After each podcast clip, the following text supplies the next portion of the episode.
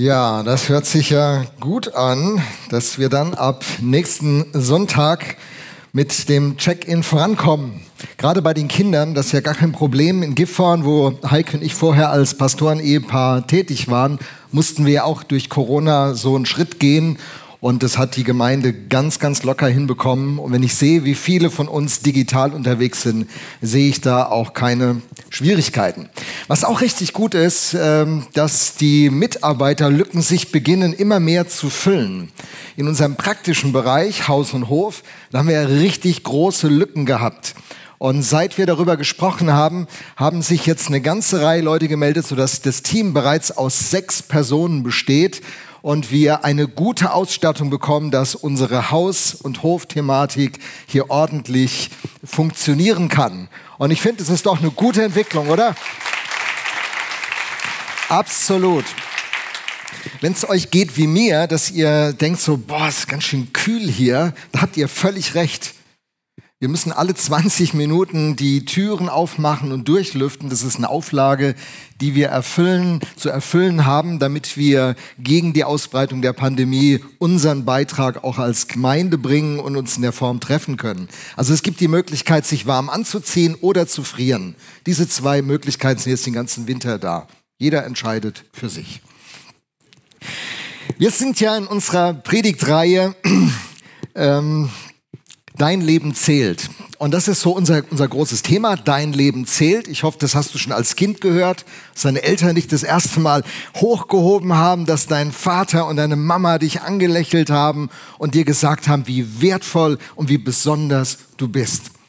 So denkt Gott über dich. Und in dieser Reihe Dein Leben zählt haben wir Staffeln, wie das bei Netflix heutzutage jetzt geprägt ist. Wir haben Staffeln, das ist eine große Serie. Und die erste Staffel war deine Identität.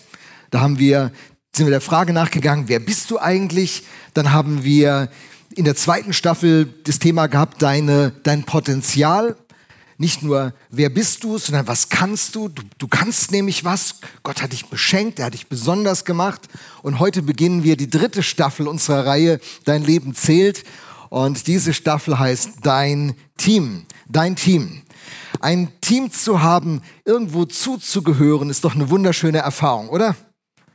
Also Einsamkeit ist ein großes Problem für viele Leute in Europa und überhaupt in der westlichen Welt. Wir sind eine Individualkultur, sodass in England ein äh, Ministerium die Aufgabe übernommen hat eines Einsamkeitsbeauftragten. Menschen kümmern sich ganz besonders um diese Einsamen in, im Land, in England. Das Thema ist so groß, dass es auf der politischen Ebene angekommen ist. Und auch in unserem Land sind viele Menschen einsam. Ein Team zu haben, ein Ort zu haben, wo man hingehört, eine wunderschöne Erfahrung. Das ist ein großes Geschenk.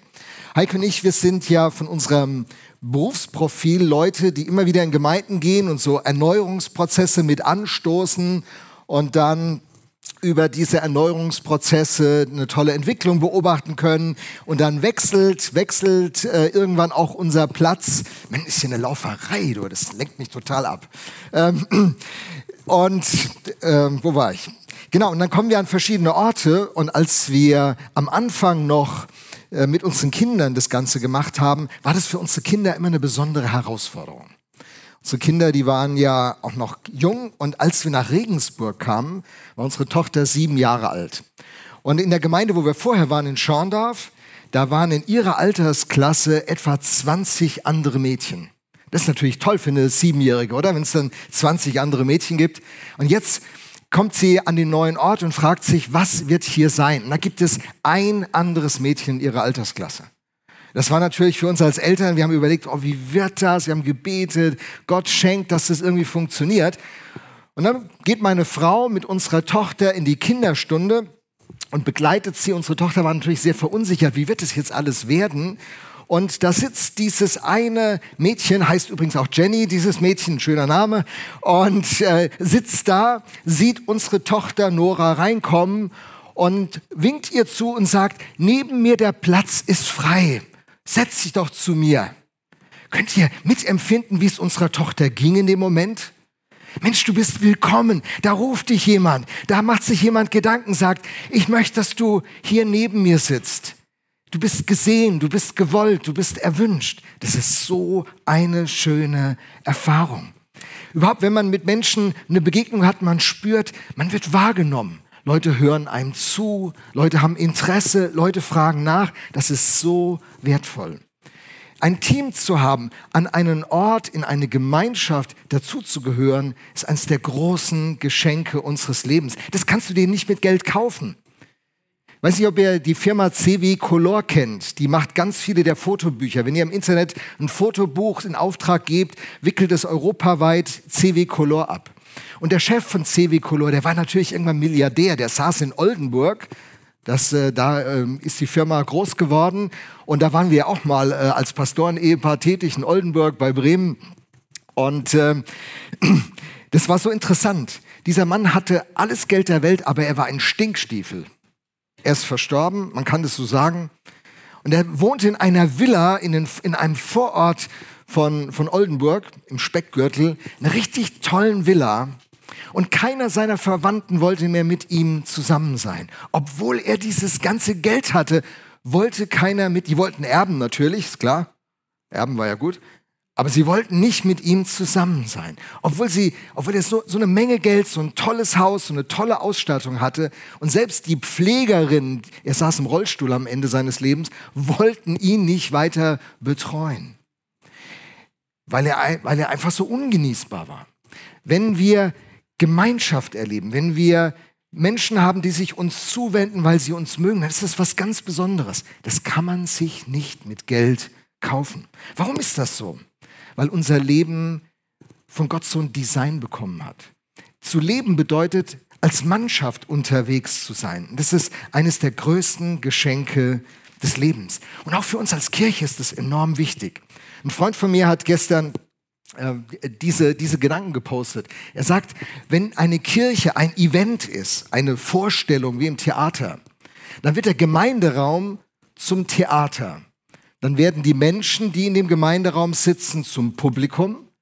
Dann ist die Musik reine Unterhaltung. Und dann ist die Predigt der Höhepunkt der Darbietung. Wenn aber die Kirche das versammelte Volk von Gott sind, die Menschen, die zu Gott gehören, dann wird der Gemeindesaal, die Menschen, die Musik und die Predigt zu Transportmitteln, zu Vehikeln für Heilung, Ausrüstung, Wiederherstellung und Sendung. Und das ist unser Traum von Gemeinde. Der Traum von Gemeinde ist nicht, dass wir hier eine Bühne bauen, dass wir hier ein perfektes Programm haben, dass die Musiker wie in einem Konzert uns die Ohren verwöhnen, obwohl sie das dürfen. Obwohl die Predigt gut sein darf, obwohl die ganze Begegnung, das Erleben angenehm sein darf, aber das sind Mittel zum Zweck. Der Zweck ist, dass hier bei uns Menschen Heilung erfahren, wir Heilung erfahren, wir ausgerüstet werden, wir miteinander eine Wiederherstellung in unsere Gesellschaft auch hineintragen und durch uns etwas Gutes in Mannheim und darüber hinaus passiert. Und in dieser Ausrichtung sind wir als Volksmission. Das ist unsere Perspektive. Und ich sage bewusst mal Volksmission. Bald werden wir auch einen neuen Namen haben. Unser Team hat schon einen richtig guten Vorschlag. Wir sind so gespannt, was die Ältesten miteinander am Mittwoch dazu sagen werden. Und wenn da die, die äh, Ampel auf grün gestellt wird, dann gehen wir voran. Wir wollen ein Segen für diese Stadt sein. Und wir wollen miteinander diese Gemeinschaft werden, die Gott sich gedacht hat. Und das ist das Besondere. Wenn wir diese, zu dieser Gemeinschaft werden, wenn wir die Leute werden, die wir sein sollen und in Verbindung miteinander und zueinander stehen, wie sich das der Himmel von, schon immer gedacht hat, dann geschieht etwas Gutes für uns alle und durch uns für unsere ganze Umgebung. Wenn wir nun über dieses Team nachdenken, müssen wir sagen, das erste Team, zu dem wir alle gehören sollen, ist das Team Gott. Manche denken so, dass das erste Team ist, ich muss irgendwie in der Gemeinde irgendwo einen Platz haben. Check-in könnte so ein Team sein, wo ich dazugehöre. Das ist vielleicht das zweite oder das dritte Team. Wahrscheinlich eher das dritte und vierte Team. Das erste und wichtigste Team, zu dem jeder Mensch gehören soll, ist das Team Gott. Gott lebt nämlich schon immer im Kontext eines Teams. Theologisch würden wir sagen, Gott ist eine Dreieinigkeit. Ist übrigens eine der schwierigsten Gedanken und schwierigsten theologischen Konzepte, die es überhaupt gibt. Ähm, Gott ist drei und doch einer. Eins plus eins plus eins ist eins. Hä? Was ist denn das für eine Logik? Die Dreieinigkeit Gottes. Da ist ein Gott und trotzdem ist da Vater, Sohn und Heiliger Geist. Ich werde gleich ein paar Worte dazu verlieren, um das nochmal ein bisschen zu beleuchten. Aber zunächst mal der Grundgedanke.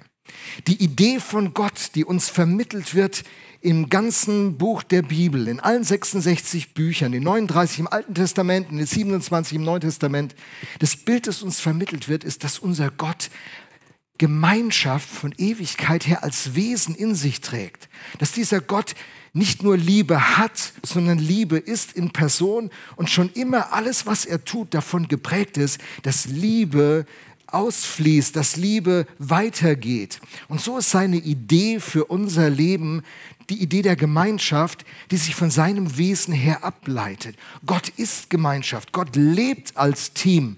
Die Idee, dass wir ein Team brauchen und mit anderen gemeinsam unterwegs sind, ist wesensmäßig in dieser Ebenbildlichkeit von Gott begründet. Weil Gott ist, ist alles andere, Spähmann. Weil Gott dieses Design dem Leben gegeben hat, funktioniert das ganze Leben so. Wenn äh, wenn jetzt nicht Leute im Elektrizitätswerk und in Kraftwerken tätig wären, könnten wir hier keine Wärme empfangen. Fernwärme oder wie immer die, die äh, Versorgung des ganzen Stadtteils hier läuft. Wir sind angewiesen auf andere. Unser ganzes Leben funktioniert so, dass es andere gibt, die uns dienen und wir für andere Diener sind. Das ist das Design. Und es hängt mit diesem Gott zusammen. Er tickt so. Er ist äh, schon immer im Team tätig. Vater, Sohn und Heiliger Geist, das Dream Team. Nun, die Trinitätslehre, wie das äh, theologisch heißt, also die Dreieinigkeit, die ähm, findet man in der Bibel nicht direkt. Also es, findet, es gibt keine Stelle, wo steht, äh, und die Dreieinigkeit Gottes baut sich so und so, so auf. Sondern wenn man die Bibel liest und ihr, ihr ganzes Berichten über Gott, mal nebenbei, von Gott kann man ja zunächst mal aus sich selbst nichts wissen. Also wer ist Gott? Wie ist Gott? Ja, wer soll das wissen? Das sind alles Projektionen von uns, Vorstellungen von uns. Wenn er nicht kommt und sich uns offenbart, den Vorhang zur Seite schiebt und, und für uns sichtbar wird, wissen wir nichts über Gott. Wir können das uns nicht aus den Fingern saugen. Und so ist die Bibel das Buch, in dem er sich selbst offenbart. Und wenn wir die Selbstoffenbarung von Gott betrachten, dann sehen wir, er offenbart sich manchmal als der eine, und dann offenbart er sich in diesen drei Personen, Vater, Sohn und Heiliger Geist, und macht deutlich, alle drei sind Gott. Und das ist eine große Herausforderung schon immer gewesen. Gucken wir uns einige Schlüsselstellen mal an. Da heißt es in 5. Äh, Mose 6 ab Vers 4, höre Israel, der Herr ist unser Gott, der Herr ist einer. Und du sollst den Herrn, deinen Gott, lieb haben von ganzem Herzen und mit ganzer Seele und mit all deiner Kraft. Also es steht in der Bibel ganz klar drin, Gott ist einer. Gott ist einer. Es gibt ja, gibt ja andere Religionen, die werfen den Christen vor, ihr habt eine Vielgötterei, ihr habt ja nicht nur einen Gott, ihr habt ja drei Götter. Hier ist ganz klar gesagt, der Gott, der, der sich in Jesus dann später geoffenbart hat, ist der Gott, der von Anfang an deutlich macht, er ist einer. Er ist einer. Aber gleichzeitig offenbart er sich schon im Alten Testament mit diesem Geheimnis, dass er einer ist und doch gleichzeitig drei. Da heißt es im äh, Buch Genesis, zack, im 1. Mose 1, Vers 26. Und Gott sprach, lasst uns Menschen machen, ein Bild, das uns gleich sei, die da herrschen über die Fische im Meer, über die Vögel unter dem Himmel, und über das Vieh und über die ganze Erde und alles Gewürm, das auf Erden kriecht. Also direkt im ersten Buch der Bibel kommt dieser Plural vor. Lasst uns Menschen machen in unserem Bild. Was ist da los? Das ist der Majestätsplural, wie, wie äh, die Monarchen in Europa in der Zeit äh, des 16. und 17. Jahrhunderts sich haben gerne bezeichnen lassen. Der Majestätsplural, ihr, sie, Nein, hier offenbart sich oder deutet sich etwas von dem an, was wir dann später Dreieinigkeit genannt haben, Trinität. So ein erster Hinweis. Und übrigens, die Ebenbildlichkeit von Gott ist nicht der Mann, sondern Mann und Frau gemeinsam spiegeln ihn wieder. Die Ebenbildlichkeit Gottes spielt sich in Frau und Mann gemeinsam wieder. Schauen wir uns noch zwei andere kurze Stellen an, die uns zeigen, dass Gott der einer ist, doch sich offenbart in drei Personen. In Matthäus 3, Jesus, Jesus tritt öffentlich in Erscheinung und da ist folgende Szene berichtet. Und als Jesus getauft war, stieg er alsbald heraus, herauf aus dem Wasser. Und siehe, da tat sich ihm der Himmel auf, und er sah den Geist Gottes wie eine Taube herabfahren und über sich kommen. Und siehe, eine Stimme aus dem Himmel sprach, dies ist mein lieber Sohn, an dem ich wohlgefallen habe. Vater, Sohn und Heiliger Geist in Aktion. Und dann ganz am Ende des Wirkens, eines der letzten Worte, die Jesus überhaupt spricht, da heißt es in seiner Aufforderung an seine Nachfolger, darum geht hin und lehret alle Völker, tauft sie auf den Namen des Vaters und des Sohnes und des Heiligen Geistes. Matthäus 28, Vers 19. Gott ist einer, aber er offenbart sich in drei Personen. Augustinus, Aurelius Augustinus hat sich ganz stark mit diesem Thema beschäftigt. Er ist einer der Pioniere dieser ganzen Frage nach der Dreieinigkeit. Und er hat es dann am Ende so formuliert. Augustinus sagt, wenn du es begriffen hast, ist es nicht Gott. Klasse. Augustinus, wenn du es begriffen hast, ist es nicht Gott. Am Anfang dachte ich, was, was soll denn der Satz? Wenn du es begriffen hast, ist es nicht Gott. Weißt du, du kannst Gott nicht begreifen.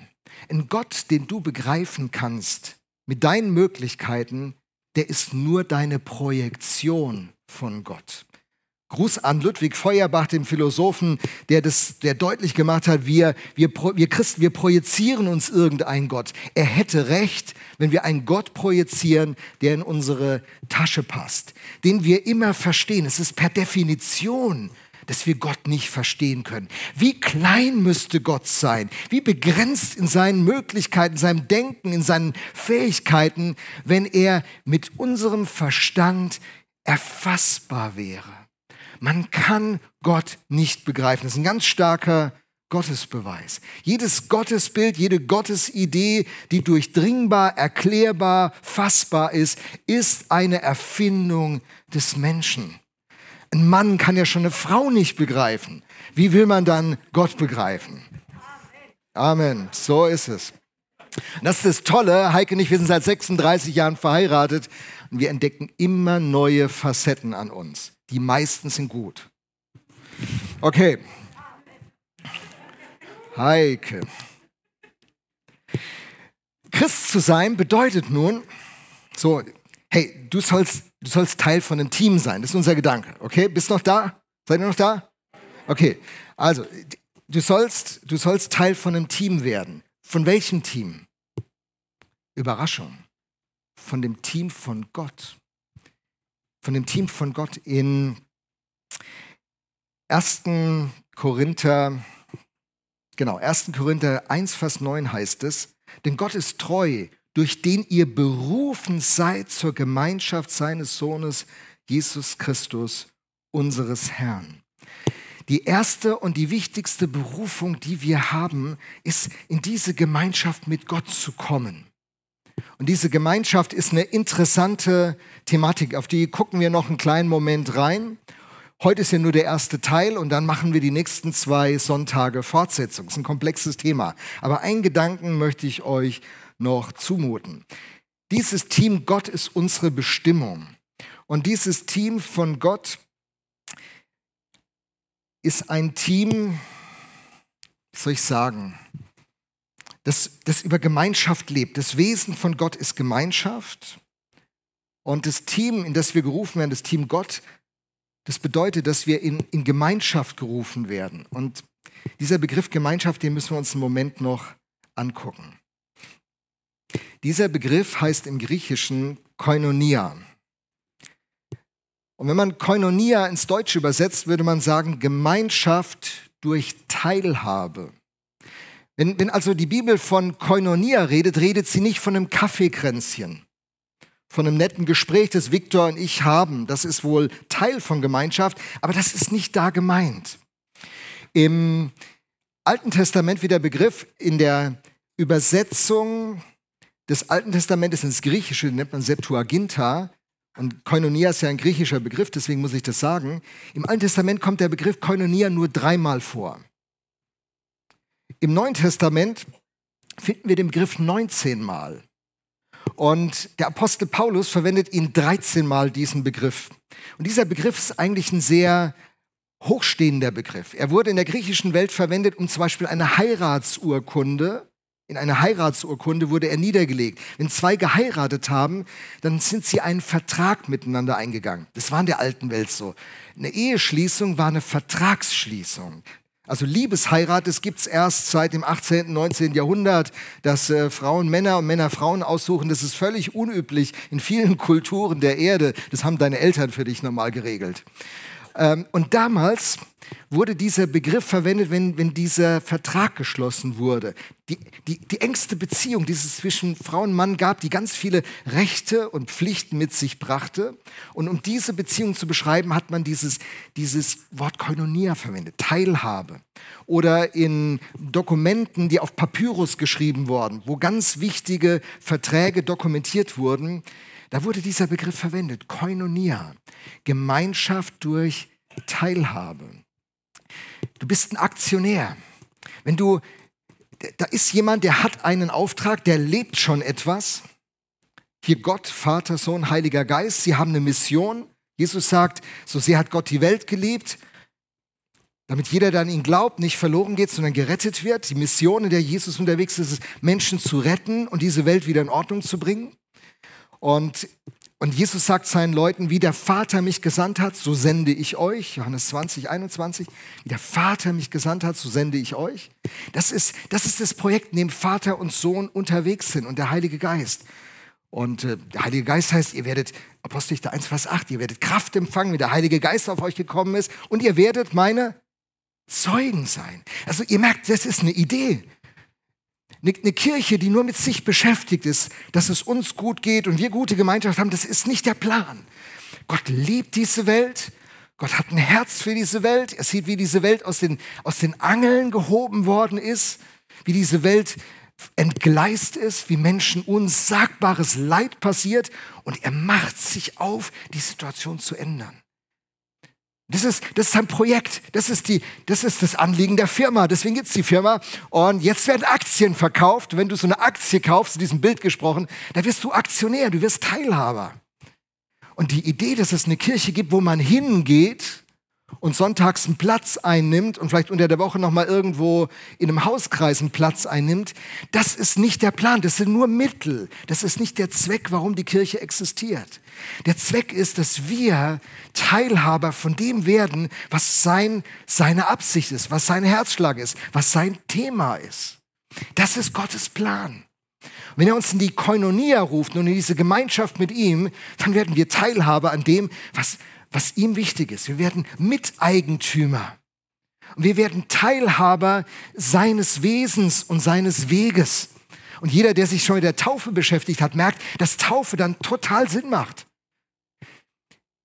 Total in Römer 6 steht drin, dass wir, dass wir gleichgestaltet werden mit seinem Tod, dass wir mit begraben werden durch die Taufe in den Tod, damit wir mit auferstehen. Diesen Weg, den Jesus gegangen ist, hier zu leben, zu sterben, begraben zu werden und aufzuerstehen, was ja im Bild der Taufe, die Taufe ja, ist ja das Bild eines Begräbnisses, das ist ja der Grund, warum man keine Babys taufen sollte und auch keine Kinder taufen sollte, sondern man sollte Leute taufen, die gestorben sind. Und gestorben ist ein Mensch, wenn er sein Leben an Bewusstsein Jesus gibt und sagt, mein altes Leben ohne dich, Gott, ich geb's ans Kreuz. Ich übergebe es dir, nicht mehr lebe ich, Galater 2, Vers 20. Ihr merkt, wenn man Bibelstellen auswendig gelernt hat, es macht Sinn. Galater 2, Vers 20. Nicht mehr lebe ich, der Christus lebt jetzt in mir. Und dann, dann gebe ich mein Leben an Gott und, und im übertragenen Sinn ist es dann gestorben. Und dann wird es begraben. Dann macht ja die Taufe nach der Lebensübergabe an Christus macht ja Sinn, weil der Tote muss begraben werden. Aber er bleibt nicht im Grab, er steht mit auf. Und das ist dieses gleichgestaltet werden. Wir werden jetzt Teilhaber, Koinonia, Teilhaber an dem, was Gottes Weg ist. Ist das nicht Wahnsinn? Und wir sind da voll mit drin. Yes, hey, das ist ein Knaller. Gott ist dabei, diese Welt auf den Kopf zu stellen und mit uns, Entschuldigung, Krücken macht er das. Christus in uns, die Hoffnung der Herrlichkeit. Die Kraft ist er in uns. Die Kraft ist nicht wir, die wir so ganz tolle Leute sind, die und die bewundert werden von den Wichtigen und Mächtigen dieser Welt.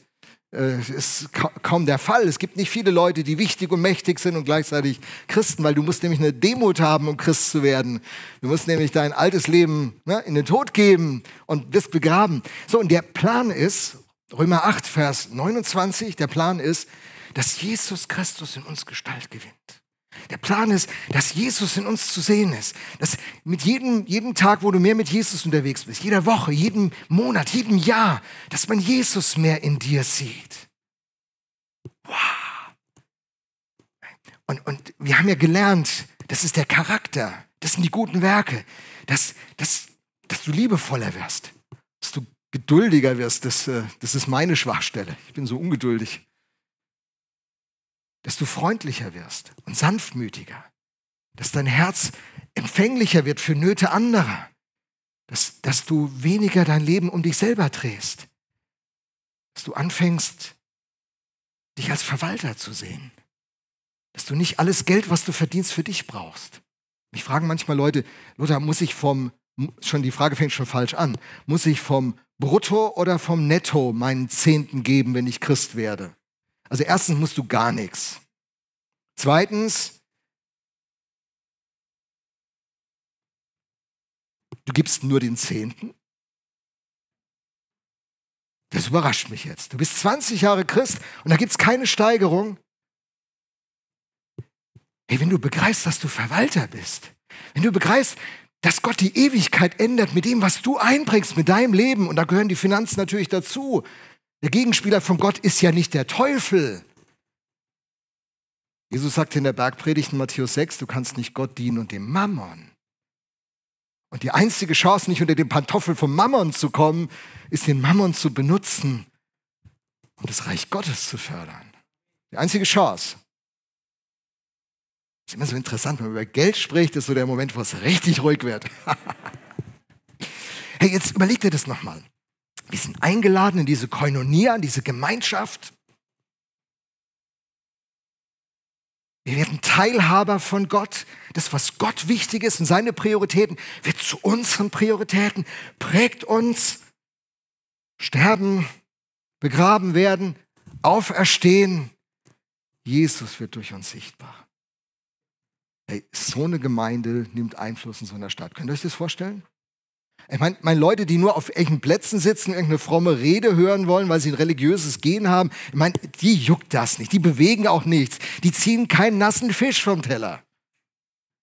Aber Leute, aber Leute, die mit Christus, die Teilhaber werden bei Christus, die mit ihm gestorben sind, begraben wurden, auferstanden sind und deren Leidenschaft ist, dass, dass Jesus in ihrem Leben sichtbar wird. Die verändern die Welt. Hey Church, wir sind dazu da, die Welt zu verändern. Weil Jesus Christus in uns lebt. Die, Jesus Christus die Hoffnung der Herrlichkeit. Der Schatz ist in irdenen Gefäßen. Wir sind die irdenen Gefäße, nicht so. Ein paar sind hübscher, ein paar sehen aus wie ich. Also es ist, es ist, wie es ist. Aber unser Geheimnis ist Christus in uns. Und das ist unser erstes Team. Und wenn wir verbunden sind mit diesem Team, dann passieren großartige Dinge. Über die sprechen wir nächste und übernächste Woche. Vielen Dank. Amen.